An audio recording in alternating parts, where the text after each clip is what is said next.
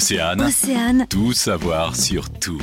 Carole Boélier, bonjour. Bonjour Véronique. Aujourd'hui, on va s'adresser plus particulièrement aux étudiants. Certains sont d'ailleurs peut-être en, en, ce moment même en recherche d'une alternance. Ça peut s'avérer compliqué, surtout en ce moment. Alors, quels sont les conseils que vous pouvez leur apporter, Carole? Alors, idéalement, c'est vrai que la recherche d'un employeur ou d'un établissement de formation pour un contrat en alternance débute en février-mars pour une signature qui se concrétise en juin. C'est vrai que cette année, le calendrier a été un petit peu perturbé. Alors, pas de panique et surtout pas de découragement.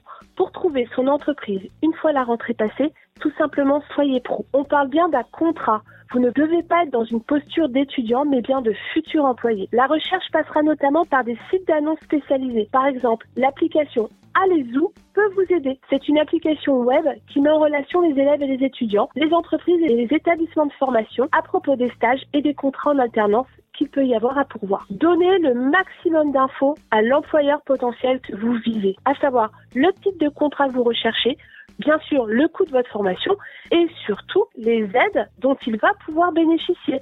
Elles sont particulièrement importantes cette année. Et surtout, je vous encourage vivement à travailler votre profil LinkedIn.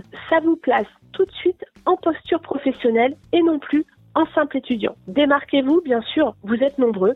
Alors pour cela, proposez tout simplement un CV irréprochable. Pas une seule faute d'orthographe pour commencer. Ensuite, tentez des CV qui peuvent un petit peu sortir de l'ordinaire en mettant vos compétences en avant. N'hésitez pas à faire le tour des entreprises qui vous intéressent vraiment pour pouvoir les rencontrer directement. Ça peut faire la différence. Et bien sûr, si vous obtenez un entretien, veillez à très bien le préparer. Vous devez connaître l'entreprise et ses atouts et ce pourquoi vous postulez, à savoir votre motivation. Et bien évidemment, si vous êtes à la recherche d'une alternance en ce moment dans le cadre de vos études, ne vous découragez pas. Merci Carole pour tous vos conseils. Merci beaucoup Véronique. Pour en savoir plus, rendez-vous sur oceanfm.com.